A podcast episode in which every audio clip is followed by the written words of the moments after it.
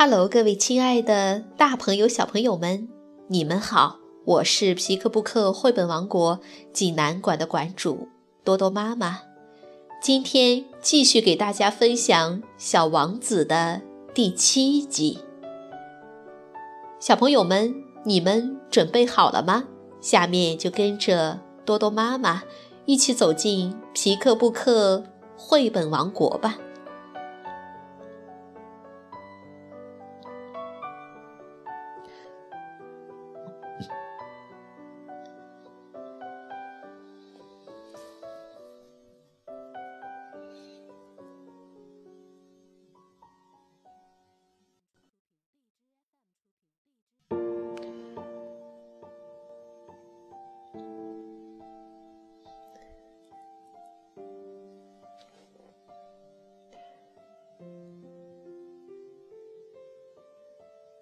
小王子第七集，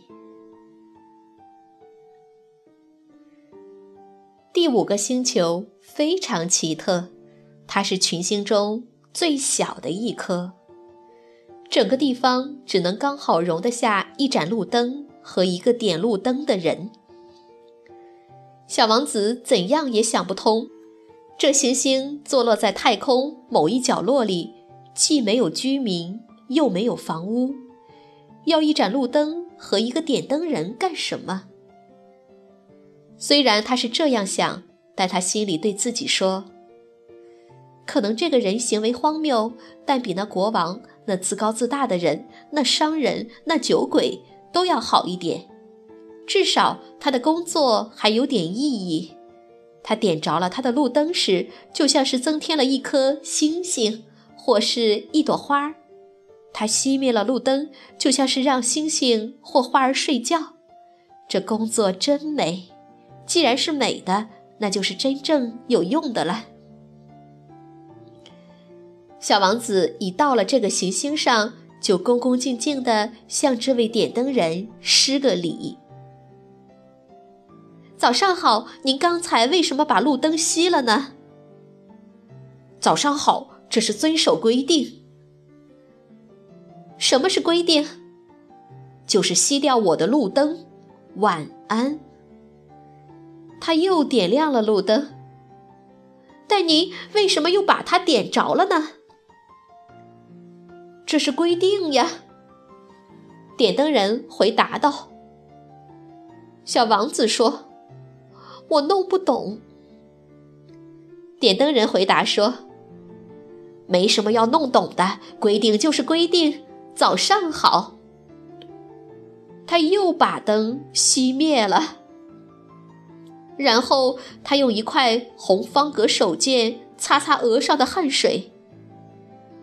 我的工作真是累得要命。从前这工作还合情合理，早上熄灯，晚上点灯，其余的时间，白天我休息，晚上我睡觉。后来。规定改变了是吗？点灯人说：“规定倒没有改变，惨就惨在这里。这星球一年比一年转得更快，而规定却始终没有改。”小王子问：“那又怎样呢？”现在这星球每分钟转一圈，我连一秒钟的休息时间也没有了，每分钟。要点一次灯，熄一次灯，真有趣。您这里一天只有一分钟长，才没什么有趣的呢。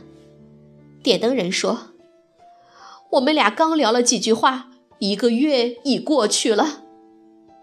一个月，对，一个月，三十分钟就是三十天。晚安。”他又点着了他的路灯，小王子看看他，觉得他很可爱。他是那么忠诚地执行规定。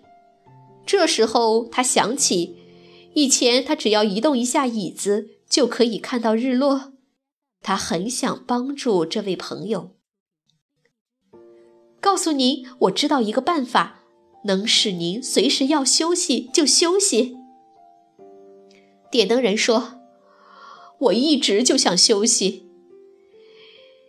一个人是可以既忠于职守，又可偷闲的。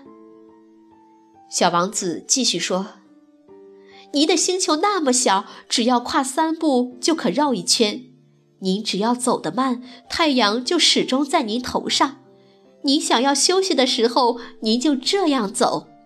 您要白天多长就有多长。这办法帮不了我多大的忙。我在生活中喜欢的是睡觉。那没什么办法。”点灯人说：“是没什么办法。早上好。”他又熄灭了路灯。小王子一边上路，一边自言自语说：“这个人一定会让别人，那国王呀、自高自大的人呀、酒鬼呀、商人呀瞧不起。可是依我看来，唯有他不荒唐可笑。”可能是因为他关心的不是自己。小王子惋惜地叹一口气，他还想：这个人是我所遇到的人中唯一可以做朋友的人，但是他的星球实在太小，容不下两个人居住。小王子不敢坦白承认，他留恋这颗得天独厚的星球。主要是因为那里每二十四小时就可以看到一千四百四十次日落。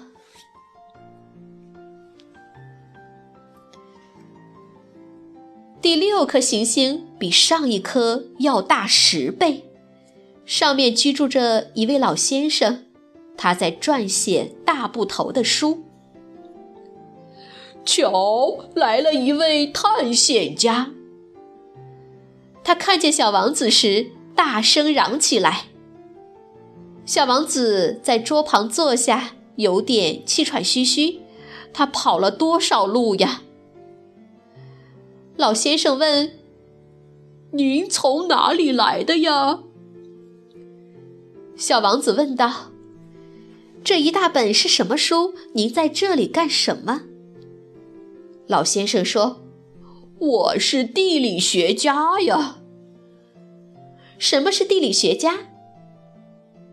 地理学家嘛，就是一种学者，他知道哪里有海洋，哪里有河流、城市、山脉、沙漠。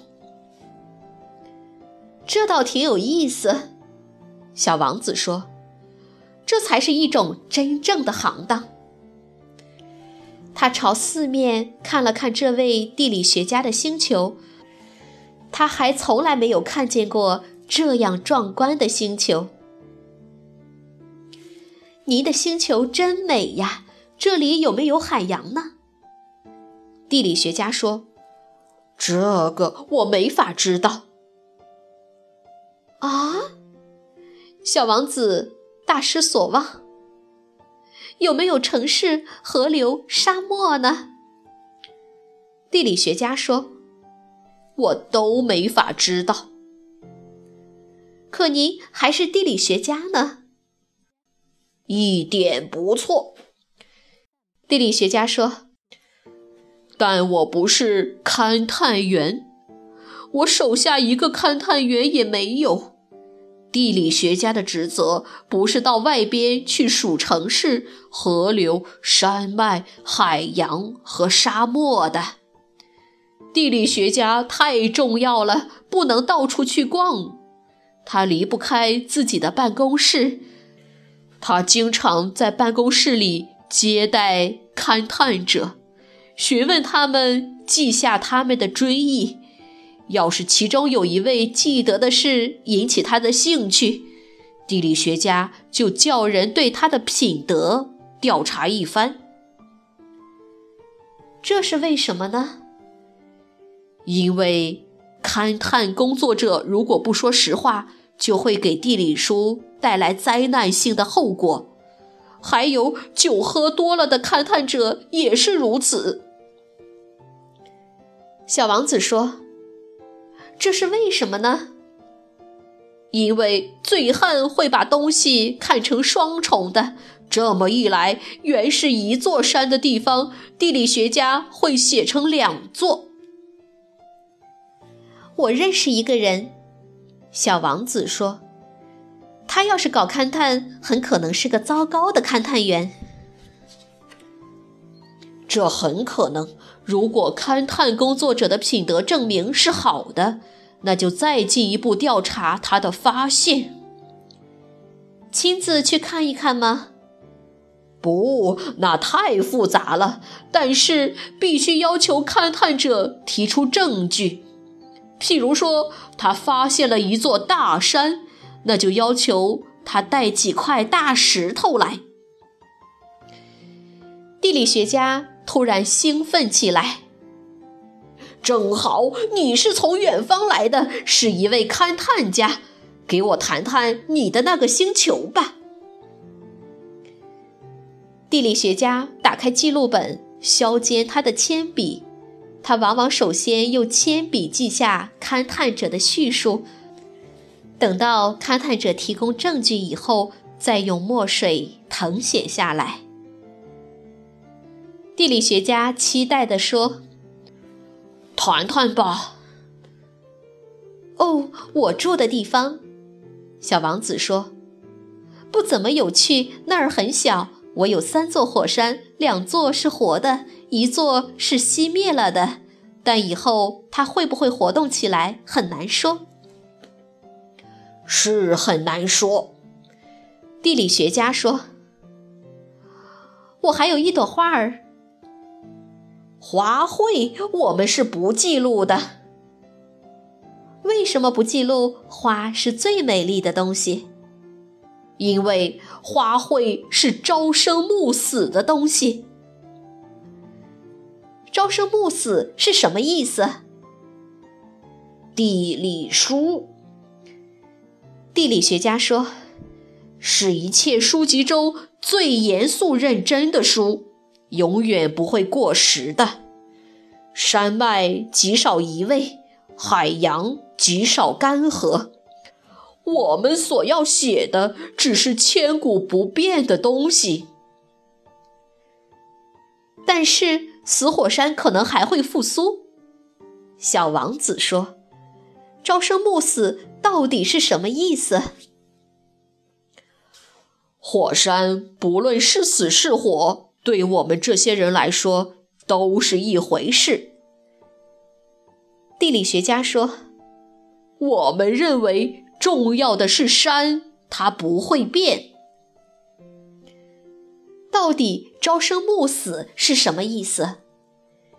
小王子再三的问。他一旦提出一个问题，是不肯罢休的。朝生暮死的意思是，生命很快就消失了的。我的花儿很快就会消失吗？那当然。我的花儿是朝生暮死的，小王子自言自语。他只有四根刺可以保护自己，对付世界，而我却把他独自留在家里。这是他第一次感觉到悔恨，但是他还是鼓起勇气来。您说，我还可以上哪里去访问呢？地球，地理学家说，地球是有声望的。小王子走了，还一边想着他的花儿。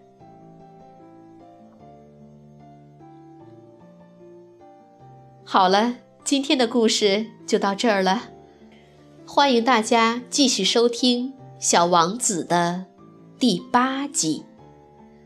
我们下个故事再见，晚安。